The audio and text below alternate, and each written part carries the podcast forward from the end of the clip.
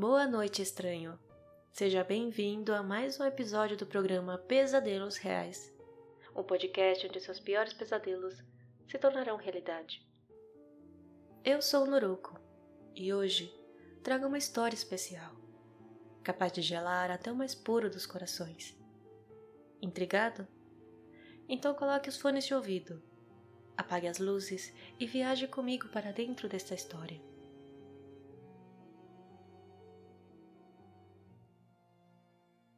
Como fã assídua do cinema de terror, desde o clássico ao atual, posso dizer que assuntos como possessões demoníacas, exorcismos, demonologia e afins são temas recorrentes e que geralmente são abordados de uma forma mais adequada ao gênero. O que às vezes adiciona um certo misticismo em torno aos casos. E também acabam abusando de efeitos especiais para aterrorizar ainda mais os desavisados. Porém, estes assuntos são bem reais, e apesar de não serem recorrentes, são abordados com seriedade pela Igreja Católica,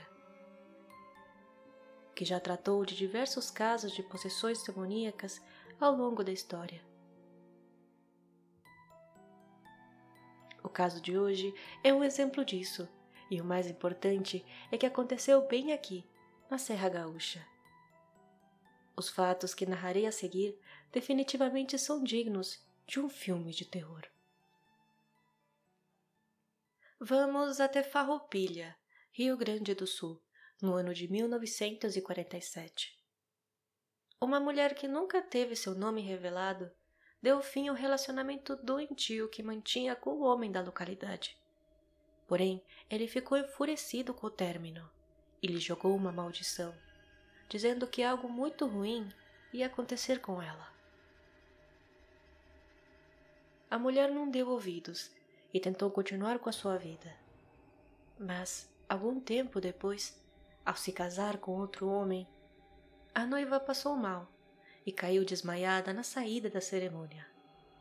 Ela foi levada às pressas para a casa de uns vizinhos, onde ficou até o fim do dia até finalmente recobrar a sua consciência. A partir daquele momento, no final da década de 1930, uma série de acontecimentos aterrorizantes perseguiram a jovem. Segundo relatos do livro Linha Palmeiro, do irmão lasalista Hermínio Dallagnol Có, publicado em 1994. A jovem abatida começou a se afundar em uma tristeza profunda. E apesar disso, o seu novo casamento continuou. E o casal teve filhos. Mas o comportamento da dona de casa progressivamente começou a assustar a família. Ela costumava esconder-se no mato, pelas moitas do potreiro, atrás das árvores, e fugia assustadoramente quando estava dentro de uma igreja ou capela, descreveu o irmão Decó. Logo, com a voz alterada, muito diferente da sua própria, a mulher blasfemava aos gritos, o que levou a família a pedir ajuda ao padre local, chamado Teodoro Portolã, quem concluiu que tratava-se de uma possessão demoníaca.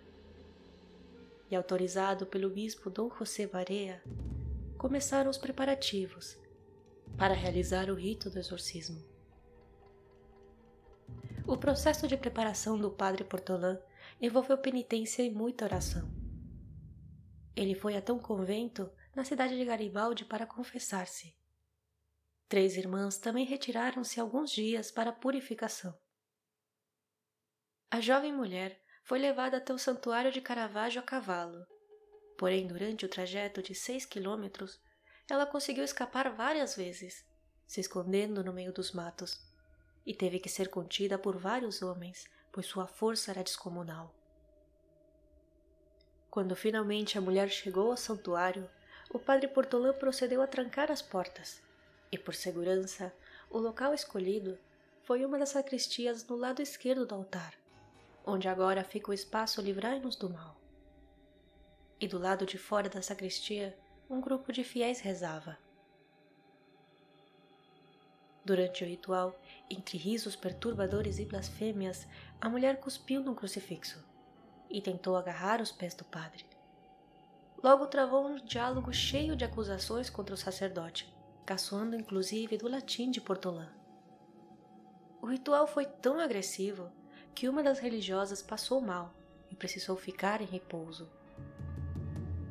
O embate entre o padre e a atormentada mulher durou cerca de oito horas. As preces, bênçãos com água benta, leituras de trechos do Evangelho e ordens de expulsão para o demônio se retirar pareciam em vão diante do comportamento cada vez mais alterado da jovem. Após grande esforço, quando todos os envolvidos estavam chegando ao ponto da exaustão, a mulher caiu no chão e permaneceu completamente estática. E começou a rosnar como um cachorro. Segundo o livro, foi uma oração a Nossa Senhora e uma hóstia consagrada que, ao ser aproximada ao peito da vítima, fez com que o demônio deixasse a mulher. Por fim, ela abriu os olhos e, com sua voz normal, apontou que o demônio ainda estava na sala.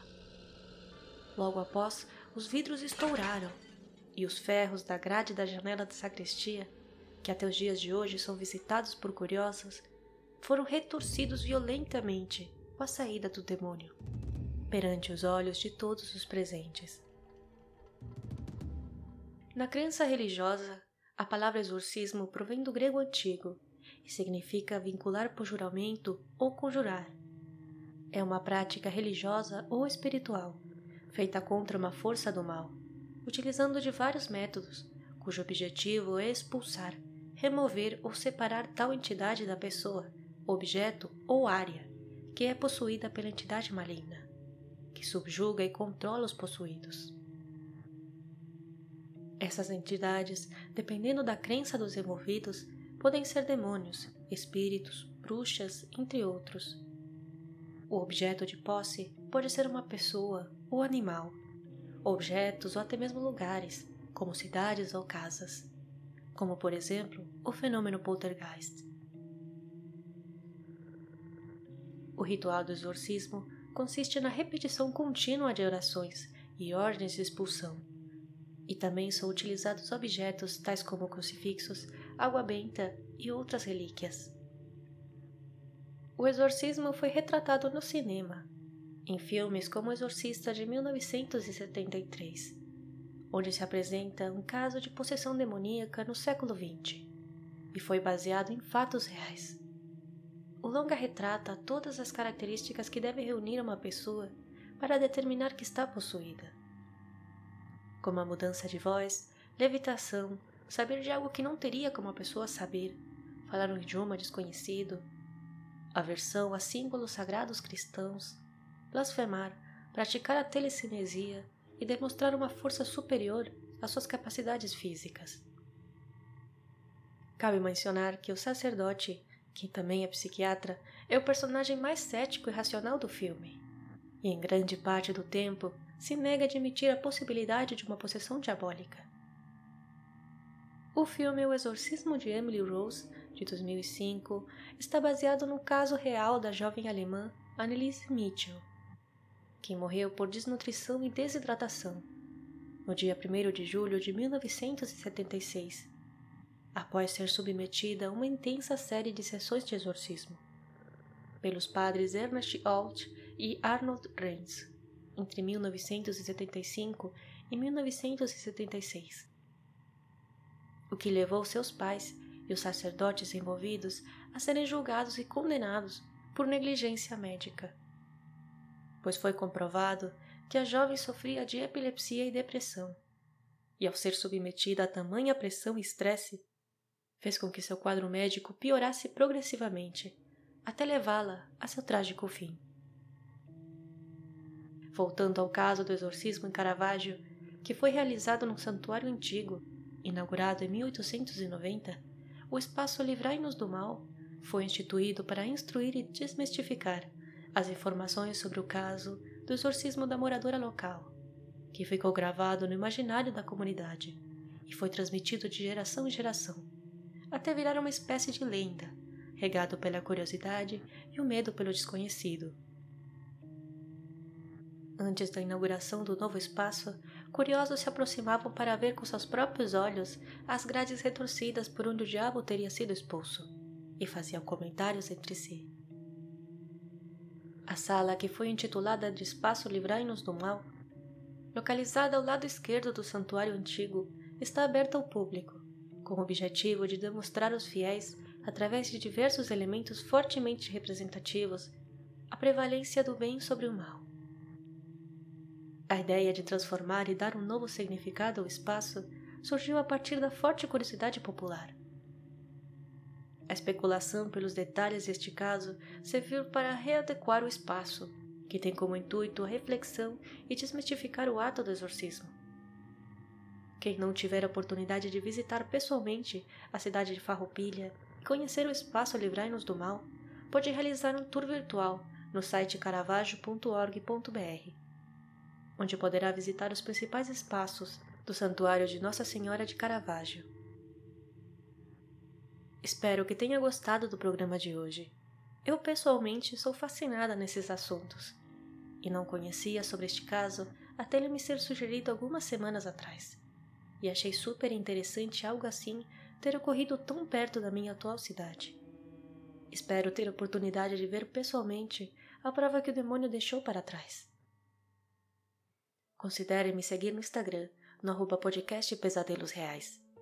Lá estarei avisando cada vez que houver um novo episódio.